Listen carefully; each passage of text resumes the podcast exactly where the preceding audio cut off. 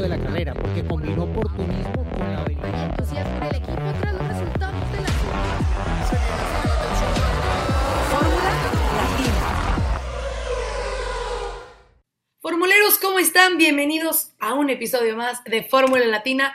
Un episodio, vamos a llamarlo tropical, ¿no? Un episodio después del Gran Premio de Miami. Había muchísima expectativa sobre este evento y me parece que hacia dos sentidos, ¿no? Uno, por que era una nueva pista, porque pues todo lo que implica que los pilotos vayan a un nuevo trazado, el cómo se han preparado, eh, esas, de esas zonas de RS que tanto hablamos y de los rebases que tanto esperamos, a la parte puramente del automovilismo y de la carrera, y la otra parte era de que todo mundo quería estar en Miami, ¿no? Porque sabemos eh, lo que significa Miami para Estados Unidos y también para la comunidad latina. Entonces, eh, había como estas dos vertientes durante todo el fin de semana y en este episodio nos vamos a dedicar justamente a analizar esas dos partes. Tuvimos la oportunidad, Juan, Diego y yo, de estar ahí presentes, presenciando todo y Cris a la distancia obviamente también tendrá su perspectiva de cómo se veía eh, todo lo que, lo que sucedía. Entonces, si les parece, vamos arrancándonos. Eh, Diego, te veo que todavía sigues como muy en el mood. Eh, creo que Juan y yo en el hotel, pero tú sigues muy en el mood de, Miami. Eh, ¿Cómo te fue? ¿Lo disfrutaste? ¿Qué cantidad de gente? El paddock, o sea, el paddock era imposible caminar y el grid, bueno, o sea, para hacer entrevistas, Juan ya me dirás también, pero era prácticamente imposible dar dos pasos y sin que tuvieras que pararte de la cantidad de gente. ¿Cómo estás, Bejí? Bueno, un gusto saludarlos. Eh, primero les ofrezco disculpas que no estoy en un entorno más amable para hacer el podcast, pero eh, estaba en una reunión y se alargó y no he podido llegar a mi micrófono, a mi set usual, pero bueno, creo que es por, una, por un buen motivo y si miran al fondo entenderán un poco lo que hay allí, justamente el ganador del primer Gran Premio de Miami, un mural, estoy en el Design District en eh, Miami, unas buenas millas, una media hora casi al sur de donde se corrió ese primer Gran Premio de Miami y curiosamente ese mural está allí pintado justo previo a la carrera con la imagen de quien ha sido el ganador, eh, un eh, Max Verstappen que ha conseguido esa tercera victoria de la temporada y que se acerca más a Charles Leclerc en una temporada que está definitivamente concentrando la atención en estos dos pilotos, ¿no? Pero creo que este fin de semana, más allá de lo deportivo, porque alguna gente nos dice, ah, si ustedes se quedan mucho con lo social, que el evento, que sí, pero es que la carrera no fue ninguna carrera buena. Y bueno, pues sí, no todas las carreras serán tan buenas y creo que aquí en este Gran Premio de Miami se han hecho una cantidad de, no sé, de compromisos en todo sentido para que al final se pudiese llevar a cabo el evento y fuera el evento de la estatura que tuvo, ¿no? De poder haber tenido la calidad y la cantidad de invitados especiales que creo que es inédita para la Fórmula 1. No creo que ni en Mónaco hayamos tenido y Juan haya tenido tantos VIP para entrevistar que es que llegarle a todos era imposible, ¿no? Desde el mismo domingo cuando entró al paddock checo con Bad Bunny y ya habíamos visto un poco eh, ese logotipo de, de Bad Bunny en el ala trasera de un Red Bull, o sea, un artista latinoamericano poniendo su imagen en el auto del campeón del mundo de Fórmula 1. Es como, a ver, ¿esto ha pasado antes? No, no, no ha pasado antes, sí. Y luego verlo entrar al pado con él, dialogando, la prensa alrededor de ellos, todo el mundo queriendo pues entender y mucha gente como, bueno, no sé ni quién es, pero sigámoslo porque es que se ve que es alguien reconocido e importante, ¿no? Eh, pero realmente un, un evento increíble, eh, la carrera sí, no fue la mejor carrera probablemente, pero igual, un adelantamiento por la victoria que no se dan todas las carreras, ¿no? Que al final Verstappen haya sido un hacha y le haya ganado la carrera como lo hizo a Leclerc, y yo creo que pues marca otro buen episodio de este, eh, de este campeonato y de esa lucha por el título, ¿no? Pero yo creo que igual que probablemente Juan, nos quedamos un poco con esa atmósfera, bueno, y tú también, Gis, de, de haber tenido una carrera que tenía un, un, una vibra latina que, bueno, sin demeritar México, Brasil, etcétera, pero es que la, la, vibra que había acá era, era única como, como el trazado que más allá de lo malo era también único. Sí, totalmente de acuerdo, Diego, con lo que mencionas y, a ver, hablas mucho de, de Bad Bunny y es que lo que, lo que vimos, esa parte de tener la imagen del disco Verano sin ti, se llama su nuevo álbum, que incluso en una de sus canciones, en la canción de Andrea, menciona, ¿no? La vida va como Verstappen en Fórmula 1. Entonces, bueno, todo iba conectado. O- otra vez, otra vez, ¿cómo es? ¿Cómo es? Ahí va, ¿eh? La vida va como Verstappen en Fórmula 1. ya se me la aprendí porque está buena, está buena. Y bueno, a ver, en cuanto salió el álbum, rompió récords de descargas, o sea, récord mundial. Es una locura lo que está haciendo este hombre. Y, bueno, qué mejor que. Me parece que iba perfecto que lo hiciera con un equipo como Red Bull, ¿no? Que siempre están como haciendo cosas distintas, eh, marcando la pauta pa- para eventos y para cuestiones que siempre llaman la atención. Y Juan, a ver, ya me dirás con quién tuviste oportunidad de, de platicar, yo también te voy a contar un poco, pero incluso hasta la firma, ¿no? De- o sea, ¿quién se va a quedar ese alerón trasero con la firma de Bad Bunny y lo que valdrá? eh, si no es que hoy en unos años el tener ese alerón con el, con el, con la imagen de ese álbum y, y el recuerdo del primer Gran Premio de Miami, del álbum récord mundial, de la canción con la, además del ganador, como lo decía Diego, del Gran Premio. O sea, es como que todo en uno. Le vino súper bien el combo al, al cantautor. Así es, y sí, sobre todo porque había un corazón y decía con amor o algo así, eh, firmado por él en el auto de Checo. Y la verdad que fue una, un festival de, de celebridades, ¿no? Bueno, Bad Bunny, que estamos hablando ya hace un rato, que realmente es conocidísimo, la gente lo siguió por todos lados. Yo traté de, de agarrarlo, era imposible. La grilla de partida, vos estuviste ahí, Giselle, eh, nunca me tocó ni siquiera Mónaco, que es más estrecha, más angosta y siempre hay mucha gente famosa. Ahí era imposible pasar de una, de, de una línea a otra, ¿no? De una, eh, estabas en, en- en- Red Bull y querías ir un poco más atrás y no podías de la, la cantidad de gente que había.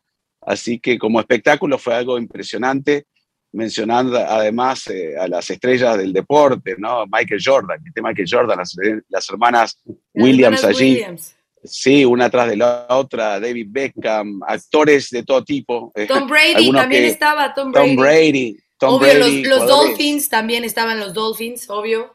Sí, también hay un, eh, otro jugador muy importante que ahora no me acuerdo el nombre de la NFL, que J- tiene un programa de Watt. televisión. Ah, bueno, estaba JJ Watt y estaba también. Straka, Straka, Strata, Ah, Michael Strahan. Michael Strahan, que Michael fue Strahan. ganador del Super Bowl con los Bowl gigantes. con los Giants. Sí, Eh, sí, estaba Matt. Damon, también Matt Damon por ahí estaba. Matt Damon, bueno, Eh, Aston, eh, ¿cómo es? Aston Kutcher, ¿cómo es? Kutcher. ¿sí? También Kutcher. estaba. Eh, con Mila Kunis, que es la mujer y su hijo. O sea, uno se daba vuelta y, y no sabía a quién entrevistar. Claro. Juan Martín del Potro, que estuvo con nosotros Juan también.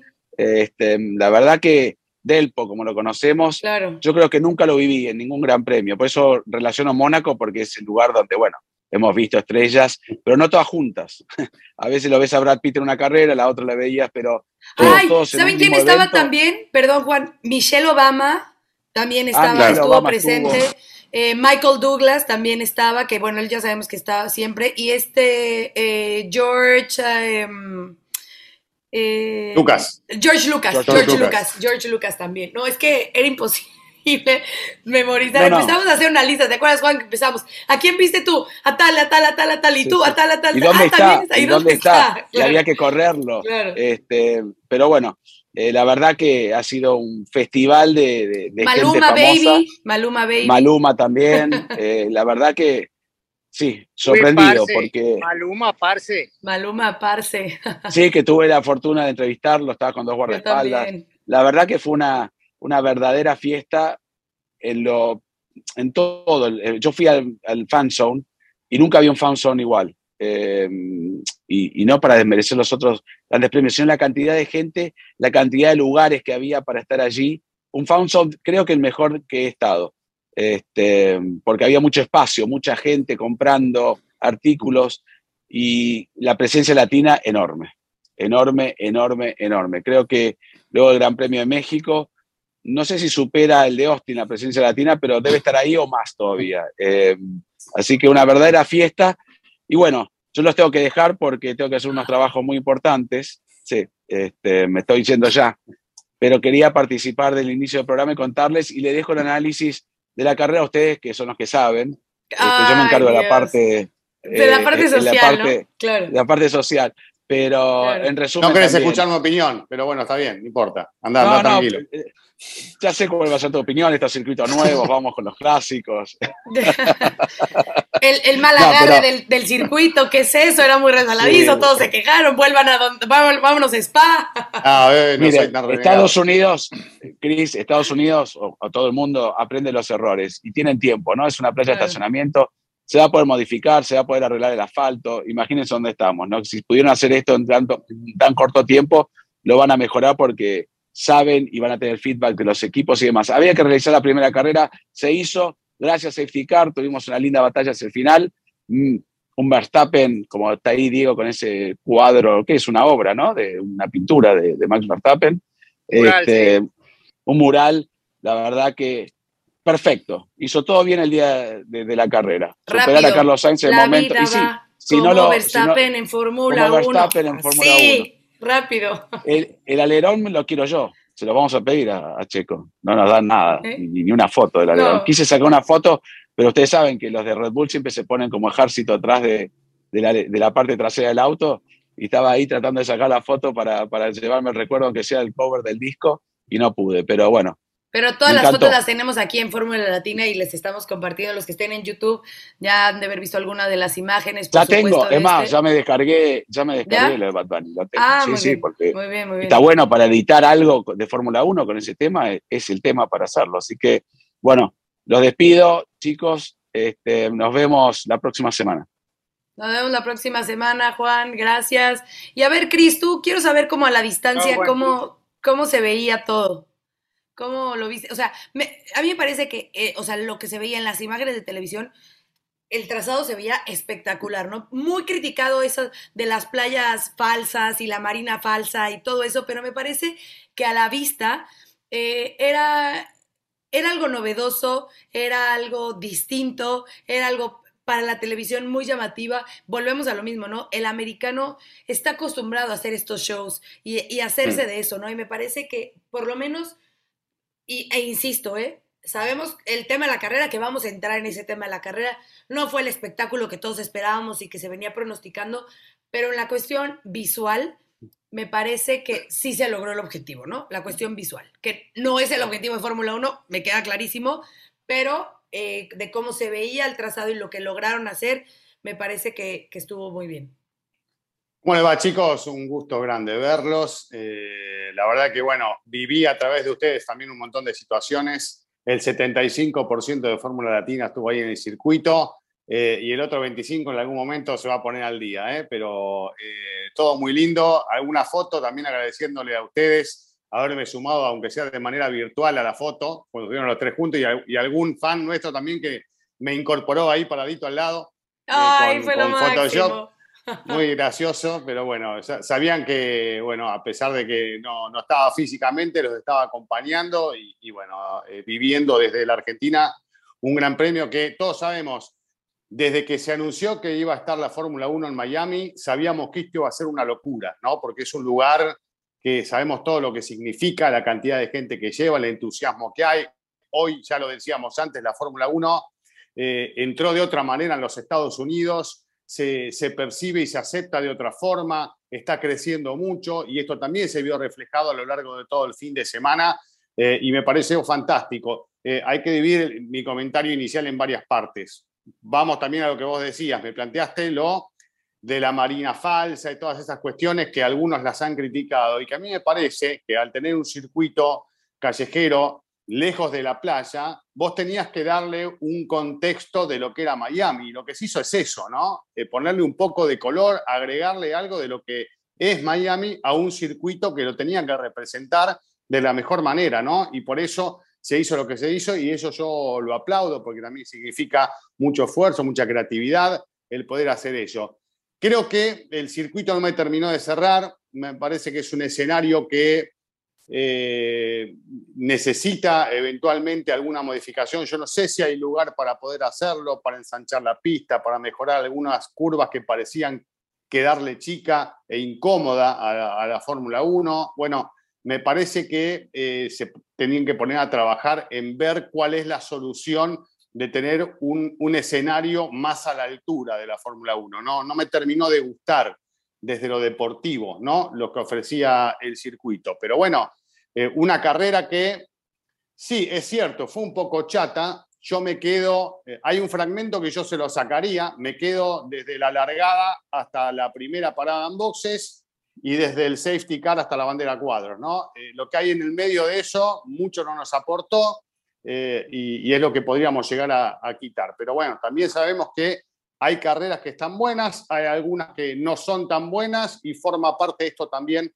del automovilismo. Así que esto no quiere decir que siempre vaya a darse de esta forma. Ahora vamos a Barcelona, donde por lo general nos aburrimos un poco con las carreras, ¿no? Por las características del circuito, eh, aunque hemos tenido también grandes espectáculos, la primera victoria de Verstappen, algunas carreras con algo de humedad que también generan espectáculos. Así que bueno, esto forma parte de lo que es la ilógica en el automovilismo y nos vamos preparando para lo que viene. Y bueno, respecto de las personalidades, me imagino que tanto eh, Bad Bunny, que ustedes saben, yo llegué a casa, tuve un evento acá en la Argentina, cuando llego, lo primero que me dice mi hijo, eh, adolescente, estuvo Bad Bunny y ya me contó todos los datos de los discos, cuánta gente se había bajado el tema y pues, ya me actualizó absolutamente todo.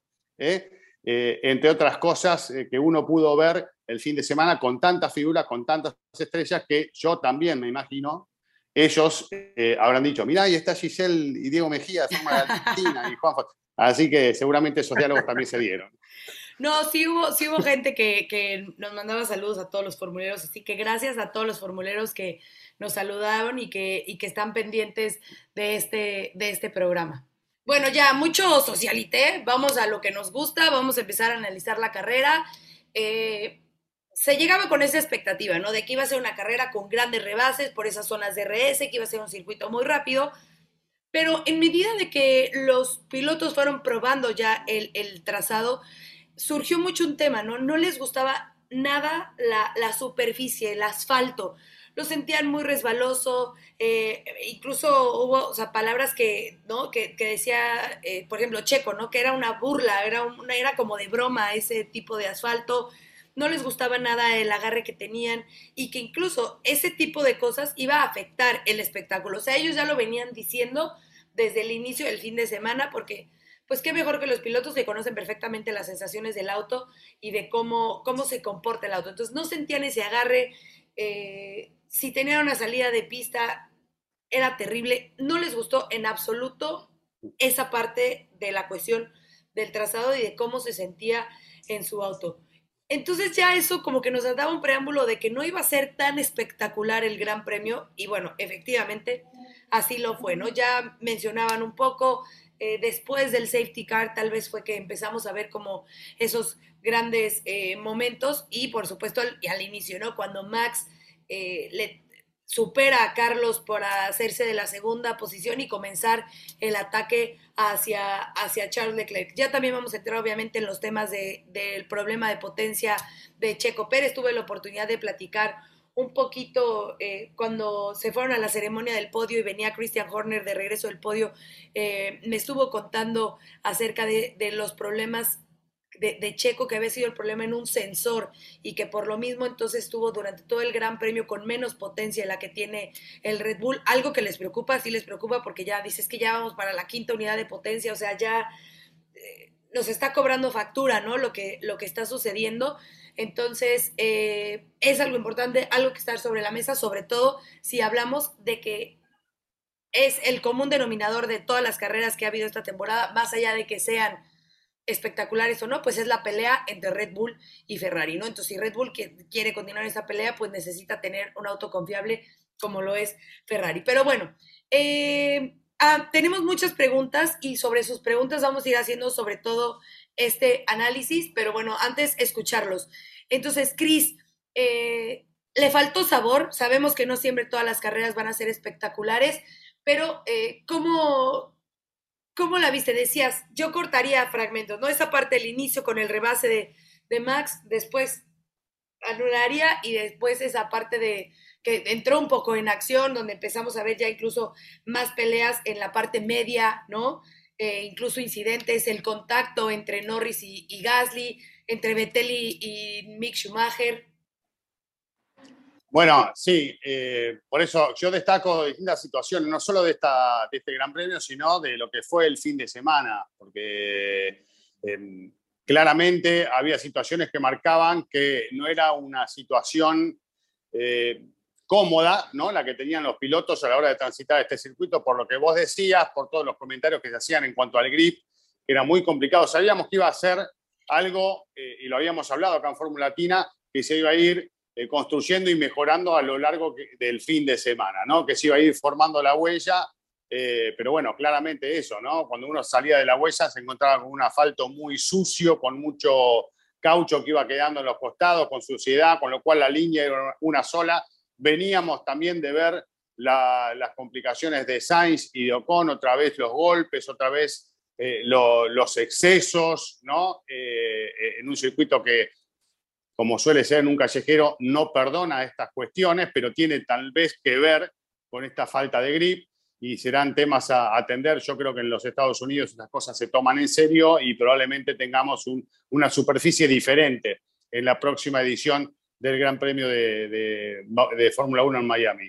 Así que, eh, y después, bueno, hubo situaciones de carrera que a mí me llamaron la atención eh, y, creo que estaba muy claro eh, el momento del encuentro de Gasly con Norris de quién fue el culpable. Me parece yo de primer momento no tuve dudas de que Gasly era el culpable de esa maniobra, más allá de que Norris decide pasar muy cerca eh, y, bueno, pudo haber abierto un poquito más la marcha, pero lo que venía eh, muy despacio intentando retomar era Gasly. Claramente ahí el error es de Gasly, me parece que no hay ningún tipo de dudas en ese sentido. Pero bueno, este, no, no todos nos poníamos de acuerdo respecto de esa situación, una situación peligrosa que también generó, eh, bueno, que cambie la carrera, ¿no? Así que por suerte los pilotos eh, no tuvieron ningún inconveniente, pero fue una situación que cambió un poco el juego de lo que venía pasando hasta ese momento y a, raíz de eso, bueno, empezaron a pasar otras cosas, ¿no? Y, y, bueno, después ver un poco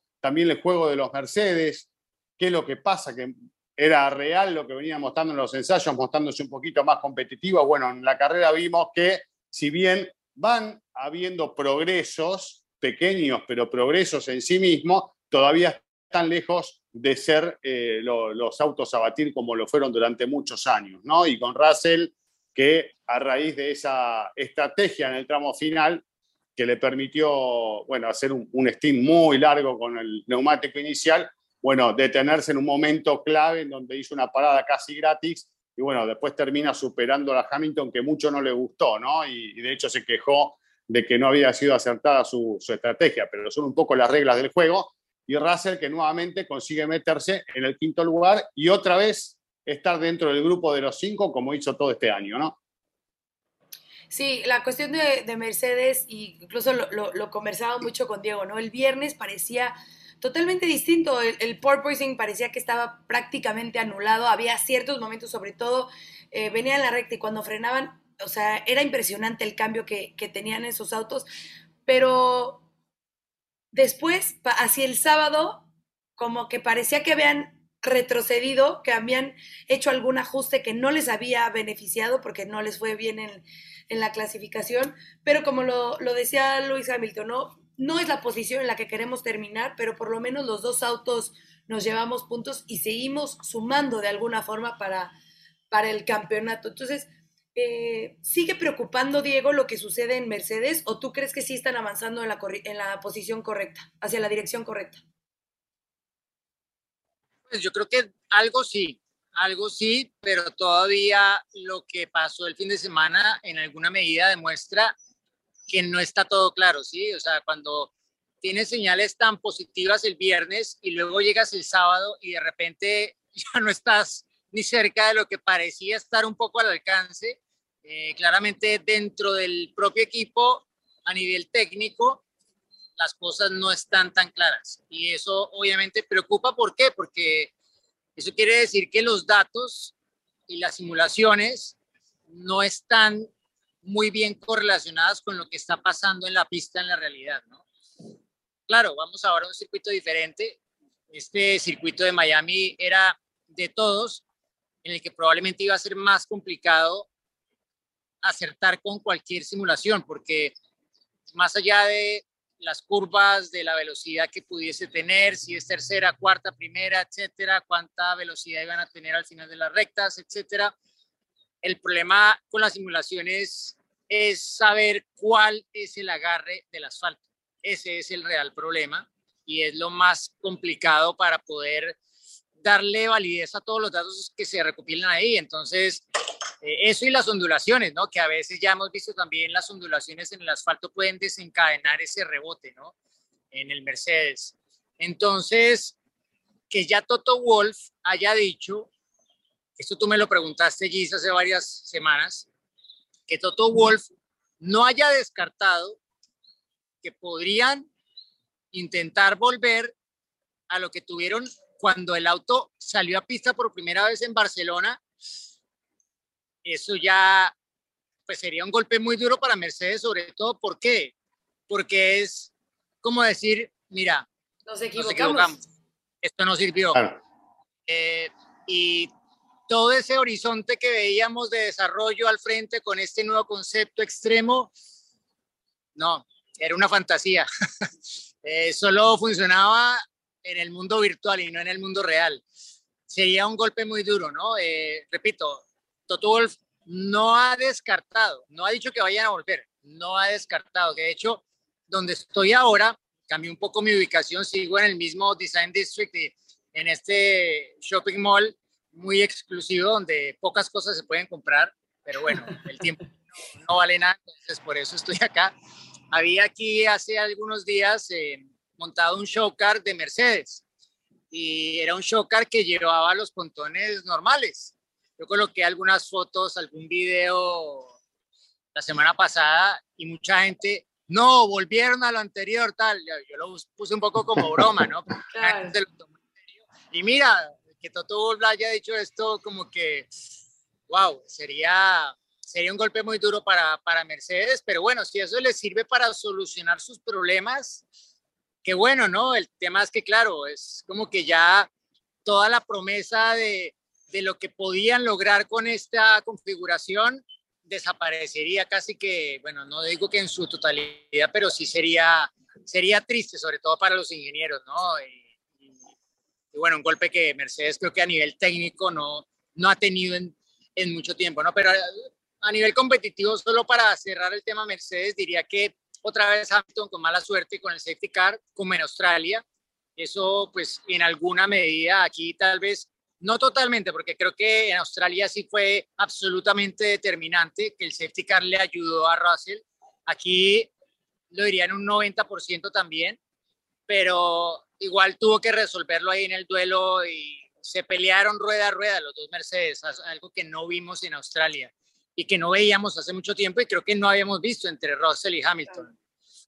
Hubo un episodio en el que me quedó, no me queda claro todavía, creo que habrá que revisarlo y tal vez dialogarlo en el próximo episodio, en el que parece que Hamilton le cedió la posición de vuelta a Russell porque aparentemente excedió los límites de la pista. Bueno, no sé, tengo que revisarlo para tenerlo absolutamente claro, pero quedaron algunas dudas en ese sentido, pero hubo duelo entre los dos. Y a Russell no le importó abrir los codos. Entonces, creo que la cosa se puede poner muy interesante allí.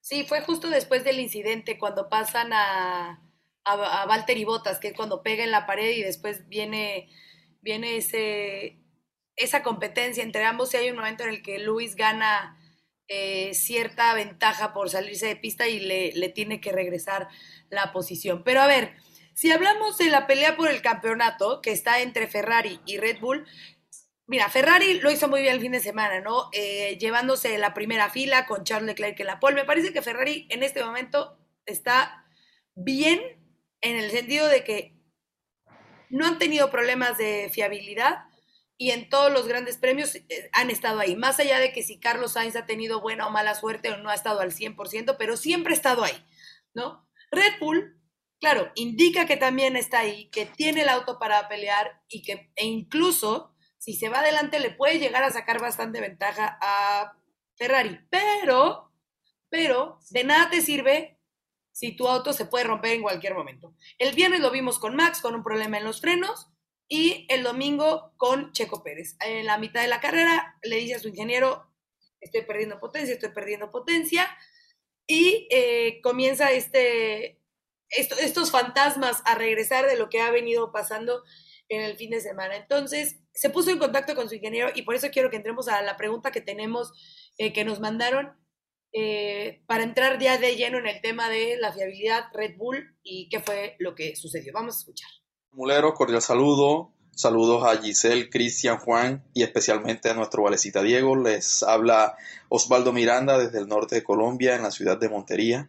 Mi pregunta para el día de hoy es, teniendo en cuenta el bajón de potencia en la UP de Sergio Pérez, ¿qué poder tienen los ingenieros desde el muro de los pits para solucionar el problema? ¿Y pueden hacer ellos algo remotamente? Saludos. Bueno, Osvaldo, gracias por tu pregunta. Eh, escuchando lo que dijo Christian Horner al final de la carrera, creo que lo primero que hay que decir es que Checo pudo acabar casi que de milagro la carrera, porque estuvieron muy cerca de haberse retirado. Ellos tenían unos problemas que lograron de alguna forma solucionar en parte, no totalmente, pero sí en parte, eh, apagando algunos sensores en uno de los cilindros del V6, pero esto dejó a Checo de allí en adelante desde que tuvo ese problema. Y creo que no es la primera vez que escuchamos en la radiocomunicación de Checo con Hughesberg y con Max Verstappen también hace años eh, la palabra fail, que le dicen fail y un número asociado, que usualmente tiene que ver con justamente eh, trabajar o gestionar sensores, apagarlos en muchas ocasiones para que mm, no generen una pérdida de potencia permanente o para que el motor opere de forma normal, ¿no? Pero como lo describió Horner, es como, mira, los ingenieros de HRC, es decir, de Honda más Red Bull Powertrains, eh, hicieron lo que pudieron y gracias a eso Checo pudo acabar la carrera. Mejor algún punto que ninguno, diría yo. Eh, pero obvio, al final te quedas con que de ambos lados del garaje hubo problemas de nuevo durante el fin de semana, porque Max ganó la carrera y chapó para Max porque tuvo muchas menos vueltas que Leclerc y que Checo durante el fin de semana y a pesar de eso se sobrepuso para incluso colocarse en posición de pelear la pole, que la tuvo hasta la primera ronda de vueltas de Q3. Y en la carrera para desde el tercer lugar de la parrilla ir como un hacha y los dos intentos de adelantamiento que hizo los completó en Francalí. Eh, los ingenieros solamente pueden hacer hasta cierto punto, ¿no? Y cuando ya te quedas con una pérdida de potencia de 26 caballos, 25, que Christian Horner lo describió como 20 kilowatts, pero era efectivamente potencia del motor térmico, no del motor eléctrico, eh, aparentemente porque lo describí en uno de los cilindros. Entonces, esto, claro, medio segundo por vuelta, nada que hacer, ¿no? Y Checo luego hizo lo que pudo, le tocaba lanzarse como se lanzó porque no tenía velocidad al final de las rectas y esto pues lo forzó a una maniobra un poco kamikaze que acabó como acabó, ¿no? Estuvo cerca de, haber funcionado. Primero apoyarse en el DRS en la recta opuesta para luego con el DRS adicional en esa, en esa recta principal intentar algo más, aunque ahí realmente más que el DRS pienso tenía a favor la tracción del neumático soft em, nuevo, ¿no? Que, montaron y que lo jugaron muy bien, eh, que al final los estrategas de Ferrari decidieron no parar a ninguno de sus dos pilotos por el riesgo de perder la posición con Pérez, aunque Pérez no tuviera la velocidad final tal vez para defenderse si se hubiesen visto bajo ataque. Eso de que Ferrari, según dijo Carlos Sainz, porque ellos sí que hubieran podido intentar algo para ir a la ofensiva sobre, sobre Max, pero los neumáticos que tenían disponibles les generaban dudas, porque tenían no medios, sino duros nuevos o soft usados, que para lo que quedaba de carrera ellos tal vez lo vieron como un riesgo y decidieron cortar por lo sano y decir, bueno, mira, no paramos. Eh, que igual, si se viene chico, pues por ahí está, ahí está Sainz. Y en definitiva, pues no, no, no pudo adelantarlo. Entonces, eh, sí, eh, creo que al final hay que verlo así, pero con el asterisco de que otra vez la fiabilidad le ha hecho perder uno, tiempo de pista max, un circuito nuevo que es donde es el peor escenario posible, diría yo, para el viernes. Y dos, eh, le costó tal vez la posibilidad de mínimo el podio a Checo Pérez. Sí, yo quiero agregar algo más, eh, pero no relacionado con esto, sino, eh, como hablaste antes, sí, del tema Ferrari, no quería olvidarme de una situación que hoy con el diario del lunes la podemos analizar de otra manera y hay que ver cuál es la opinión también de, todos ustedes que nos están acompañando respecto de lo de Sainz, ¿no? Porque ya dijimos de lo que pasó previo al Gran Premio, después, bueno, se pudo meter en el podio, pero hubo un momento clave que fue el momento de la largada y que ese momento en la largada es el que pudo haber cambiado el destino de la carrera. Hoy, insisto, con el diario del lunes, eh, el hecho de haber perdido en ese mano a mano inicial con Verstappen pudo haber cambiado, en definitiva, quién era eh, a, a la postre el ganador del Gran Premio, ¿no? Porque el trabajo de Sainz pudo haber sido ocho, otro digo también. Después vino el tema del auto de seguridad y todos los condimentos que tuvo la carrera en adelante que también pudieron haber cambiado el juego. Pero con un Sainz, el primer tramo del Gran Premio por delante de Verstappen, Leclerc pudo haber hecho otra carrera y el equipo Ferrari planificar otro tipo de estrategia. Por eso es tan importante no equivocarse y hacer las cosas bien de entrada como para permitir que a veces cambie un resultado tan importante como es justamente quién es el vencedor del Gran Premio, ¿no? Quería agregar eso. Bueno, y nada más, entonces, resolviendo la pregunta. Pero solo eh, agregar, eh, perdón. Sí, Diego. Eh, perdón, Gis, solo, solo para agregar a lo de, a lo de Chris. Eh, eh, es que después de la carrera tuve la oportunidad de hablar con gente del círculo de, de Science y lo que me dicen es que, y él también creo que lo anotó en la rueda de prensa, es que uno, el golpe del eh, viernes en los libres y dos, que Sainz realmente llevaba sin correr dos grandes premios, ¿no? Porque él se retiró en la segunda vuelta en Australia y en la primera vuelta en la carrera anterior en Imola. Eh, más allá de que corrió el sprint, pero me refiero a que su forma física está afectada por ese motivo, porque para los pilotos más que el gimnasio, lo que les da realmente la forma física es manejar y manejar muchas vueltas y manejar durante la distancia de un gran premio, los 300 kilómetros. Y Sainz estaba tocado del cuello y por eso lo vimos en el prepodio que le pasaron un dispositivo que se, se colocó alrededor del cuello ahí en el prepodio porque se, estaba bastante adolorido. Eh, eh, esos tres hechos sumados llevaron a que su rendimiento en pista no, no tuviera el mismo nivel en la segunda mitad de la carrera. Y hecho, eso pues dicho por gente dentro del círculo de, del piloto. Sí, además del golpe en la cabeza, ¿no? Que se ve reflejado en los pies un poco y se, se podía, se podía leer, ¿no? También, entonces, eh, igual, digo esto porque probablemente si hubiese conseguido mantenerse por delante, igual le habría costado porque la forma física le habría pasado factura más temprano que tarde en la carrera, ¿no? Y ojalá que se recupere mm. Sainz porque tiene la carrera de casa para él. Y si hay un circuito donde él es muy, muy rápido es en el circuito de Barcelona-Cataluña. Yo digo que igual ya los roles ahí en Ferrari están bastante definidos, ¿no? Pero si hay una carrera en la que puede generar alguna duda y que se lo piensen algo, es en su carrera de casa. Claro. Bueno, entonces, eh, resumiendo la respuesta de, Diego, sí, los ingenieros pueden ayudar al piloto, pero obviamente no son magos y hay veces que no tienen la solución. En este caso, pues sí, ayudaron a, a mover algunos sensores, pero eh, hay, momentos en los que, pues de plano, se tiene que retirar el auto. Cuando no pueden, no pueden. Pero bueno, en este caso pudieron ayudar a Checo y por eso es que pudo seguir en pista. Ahora, muchos, muchos nos, muchos nos preguntan... Eh, ¿Por qué? O sea, ¿por qué si había tanta expectativa eh, fue una carrera tan aburrida? Entonces, eh, vamos a escucharla para que vean que sí los escuchamos y los leemos y ya venimos con ese análisis. Saludos amigos de Fórmula Latina, soy Diego de Ciudad de México y me gustaría preguntarles ¿qué creen ustedes que debería de mejorar dentro del circuito de Miami para fomentar más los rebases? Vimos una carrera un poco aburrida, si no es que hasta el final después del safety pero creeré yo que podrían ser algunas mejoras, tal vez ensanchar más el circuito, eh, tener alguna curva en, otra posición. ¿Qué más creen que podrían hacer? Gracias y un saludo a todos. Oigan, antes de resolver la pregunta rapidísimo y no se me va a olvidar, Diego, eh, ¿te llegó mi paquetito de Dasi que te mandé con mucho amor? Me llegó muy rápido. De hecho, bueno, ofrezco disculpas a quienes no nos están viendo porque no van a entender de qué estoy hablando, pero para quienes nos están viendo en YouTube, vean, hice este video aquí, no soy el mejor modelo obviamente, pero bueno, para que vean que la orden ha llegado, es la última colección, McLaren, un equipo que, bueno, estuvo muy presente, fueron la marca que inauguró el autódromo, de hecho, porque los McLaren de calle estuvieron rodando el miércoles, estuvo ahí Pato Ward, estuvo Juan Pablo Montoya, estuvieron Norris, Richardo, Emerson Fittipaldi, Bruno Senna, pilotando obviamente el McLaren Senna.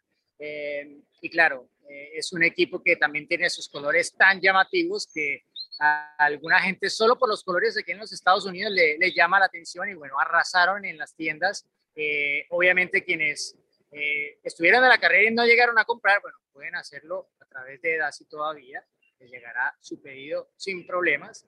Y bueno, yo aquí contento con, con mi pedido y, viendo a ver el catálogo, a ver qué más. Sí, edasi.com, que es la página de Esteban Gutiérrez, el piloto mexicano, en la cual pueden encontrar la colección, no solo de McLaren, ¿no? También hay cosas increíbles de Red Bull, de Mercedes, de cualquier equipo, ¿no? De todos los equipos, todos los equipos están ahí, de Williams. Chris, no te me pongas celoso, también te voy a mandar tu paquetito, te lo prometo. Vamos, te vamos, lo prometo. Muy bien, muy bien, lo estoy esperando. Pero eh, pronto, pronto, pronto te va a llegar, Chris, también.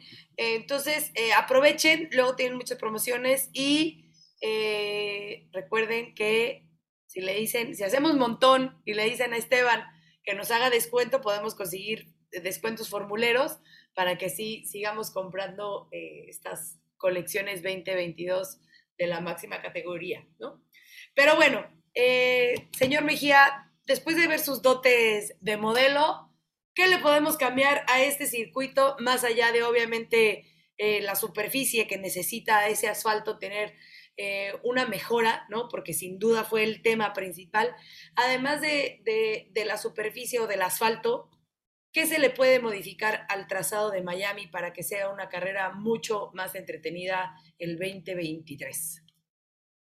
Bueno, yo creo que lo del asfalto es clave eh, y volviendo un poco a McLaren justamente y, mi nueva camiseta, eh, Estuve el sábado en el Meet the Team, que es esta reunión que hace McLaren con la prensa después de la clasificación, con los pilotos, con Andrea Saddle, y lo, lo, lo, comentaron ambos pilotos, ¿no? Creo que fue un poco más duro Norris que Richardo. Eh, Richardo lo puso más suave y dijo, mira, este circuito es así como cuando un bebé no es tan lindo y te dice, y como que no saben qué adjetivo usar, bueno, eh, dijo Richardo, mira, el circuito es único. Y sí, diferente. ¿no?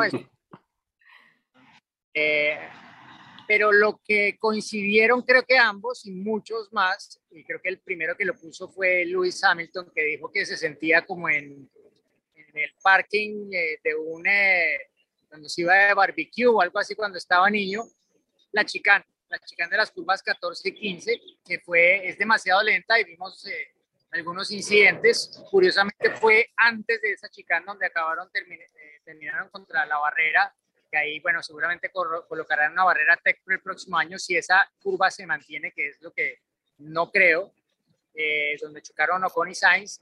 Pero esa chicana creo que es lo que menos ha gustado a los pilotos. ¿Por qué? Porque es muy angosta, muy lenta y va en total contrasentido con la generación actual de autos de Fórmula 1. O sea, donde más mal se ven los autos es en ese tipo de curvas. Se ven torpes, se ven muy lentos eh, por lo pesados que son y porque son muy grandes para tratar de pasar por ahí. Creo que solo hubo un piloto al que le gustó fue Charles Leclerc, curiosamente lo dijo durante la rueda de prensa, como que todos, no, hay que cambiar esto, la chicambla, y Leclerc, que pues a mí me gusta, y de hecho le rendía bastante esa zona del circuito, pero lo que decía Verstappen es que tal vez deberían intentar, dentro de lo que puedan, hacer curvas más fluidas, que vayan más a tono con lo que hacen estos autos de Fórmula 1 2022, ¿no? que es ir rápido en las curvas rápidas que es lo que probablemente veremos un poco más en Barcelona. Eh, que eso genere más adelantamientos, no estoy seguro. Creo que la parte de los adelantamientos no estuvo tan mal a mi modo de ver. De nuevo pasó lo del tren de RS que ya se vio en Imola, sobre todo la mitad del grupo en ese duelo que había por tratar de ascender a la zona baja de los puntos.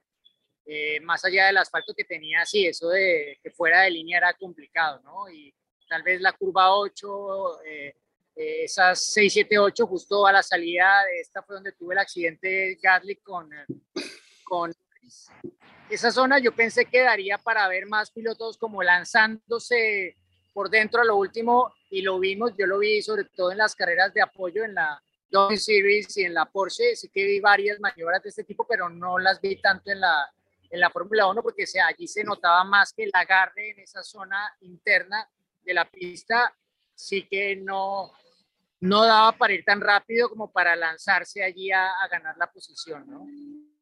Entonces, creo que esas dos cosas sumadas mejorarían algo el circuito. Ayudó que tuviese tres zonas de RS para darle algo de dinámica. De otra forma, habría sido mucho más complicado ver adelantamientos. Eh, pero hay cosas que igual lo van a hacer difícil, ¿no? O sea, la zona estrecha de la pista con estos autos de Fórmula 1 se queda un poco corta, ¿no? Y, y, hay curvas que van a tener que seguir siendo lentas, ¿no? La salida de la recta opuesta va, a tener que seguir siendo lenta porque no hay vía de escape para hacerla más, mm. más rápida o más amplia, ¿no? Entonces, eh, están un poco limitados a, al terreno que hay y al terreno en el que pueden hacer la pista, porque no en todas partes. De hecho, la chicana esta que, que tanto ha generado discusión tenía esa forma porque ahí les toca, ahí, lo, ahí no hay forma de, de, no tener ese, ese ligero ascenso, ¿no? Es como un bump que hay ahí grande porque cruzan por encima de una rampa que sale al Turnpike, ¿no? que el Turnpike pues, es la autopista más grande, más grande del estado de la Florida.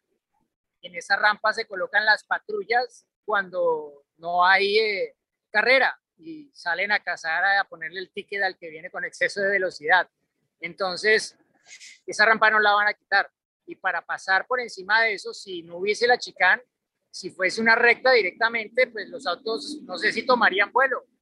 ¿sí? Entonces, va a requerir un trabajo muy grande cambiar esa zona del circuito y justamente los cruces de rampas que hay ahí no, no dan tanto juego, ¿no? Entonces, no se van a tener que ser muy creativos para cambiar un poco la configuración de esa zona del circuito, pero definitivamente es algo que, que todos los pilotos, salvo Leclerc, coinciden en que habría que cambiar. Bueno, yo no puedo agregar mucho más, fue muy, muy claro y muy específico, Diego. Coincido con lo de la chicana, es un sector que no me gustó, no coincido con Leclerc en este punto, así que es algo que habría que trabajar.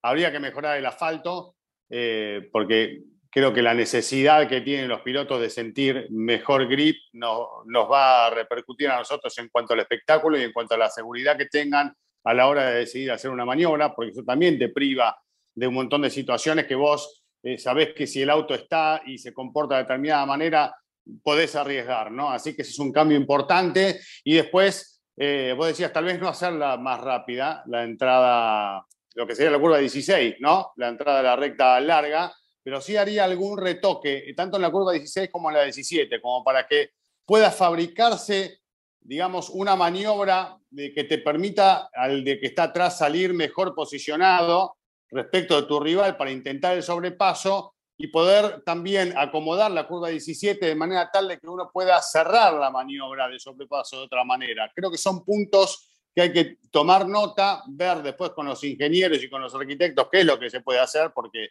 es limitado también lo que se puede trabajar allí, y ver, bueno, qué parte del circuito se puede hacer más ancha y qué parte no. También será una cuota pendiente para el análisis eh, no sabemos cuál eventualmente será la fecha del año próximo, pero, pero hay tiempo eventualmente para poder trabajar y mejorar estas cuestiones, me parece a mí.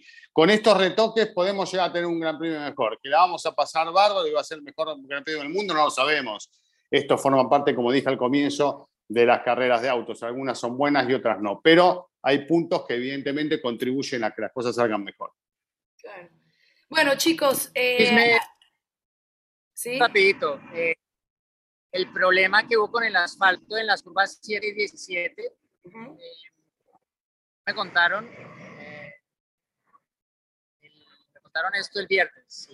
Tuvo que ver con, había un camión estaba haciendo el, el limpiado de esta presión de la superficie eh, desde los días previos a la carrera. Bueno, según lo que me el camión derramó aceite en varias zonas.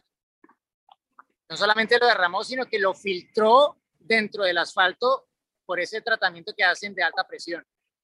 Y esto fue lo que generó esos problemas en esas zonas específicas del circuito que requirieron que reasfaltado, sobre todo en la curva 17.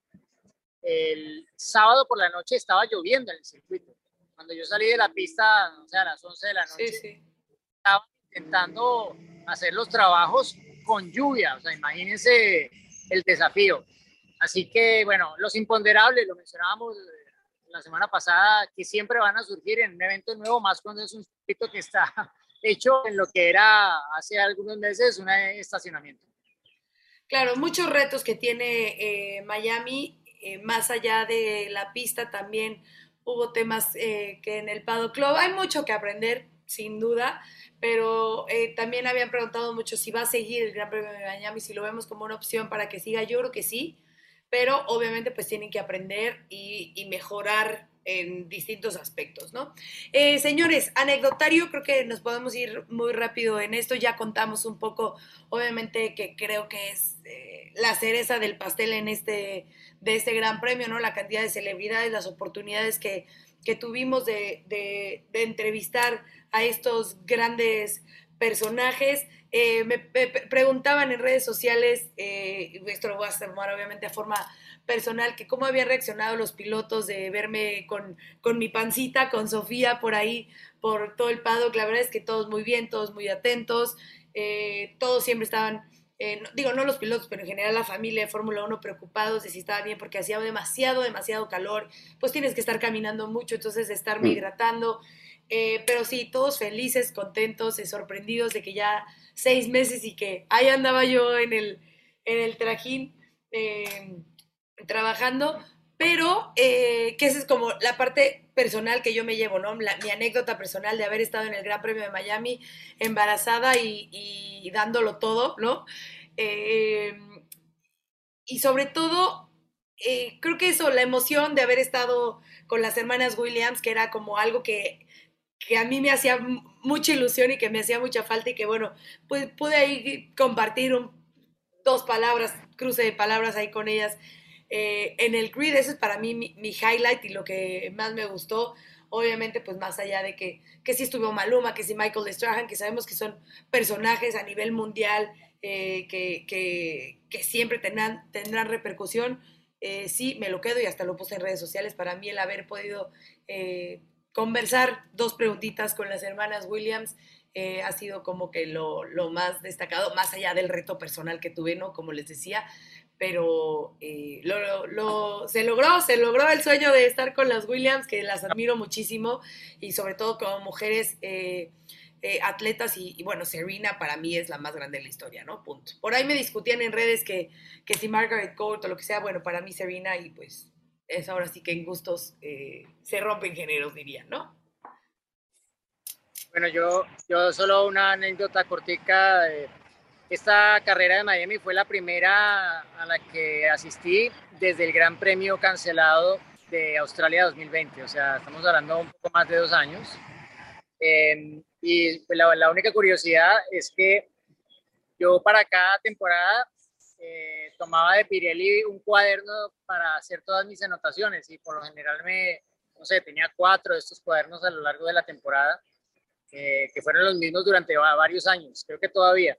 El caso es que tomé uno para la temporada 2020 en Australia, lo guardé, lo traje y ahí seguí haciendo las anotaciones de este Gran Premio de, de Miami. ¿no? Alguna anotación ya me había quedado de Australia, pero sí, ahí queda un poco consignada en la bitácora esa ausencia, que pues más lindo de, de, de las ausencias es el regreso y reencontrarse sobre todo con, con la gente, ¿no? Que es eh, creo que lo que marca la diferencia, más allá de estar en la pista y tal, es, eh, y sentir obviamente el ambiente, es eh, reencontrarse con tanta gente con la que hemos tenido la suerte de compartir tantos años. Nos hizo falta Chris, pero ojalá que, que en otra ocasión pueda ser. Así es, la familia que siempre lo hemos dicho que se vuelve Mm. eh, la Fórmula 1. Cris, ¿alguna pequeña anécdota? No, yo eh, la anécdota la voy a tener dentro de un rato, si no me voy a hacer lo que tengo que hacer ahora. Así que si querés Bueno. vamos cerrando el broche. Cortamos ¿Eh? ya. Entonces, nos vemos a mitad de semana con respondemos sus preguntas. Hay mucho más de este Gran Premio de Miami, pero si no, el señor Cristian se pone, se pone rudo. Nos vemos la próxima semana, bueno, a media semana y la próxima ya para seguir conversando de Fórmula 1, formuleros. Gracias por sus comentarios, sus likes y sus suscripciones. Chau, chau. Chao, chao. De la carrera porque combinó oportunismo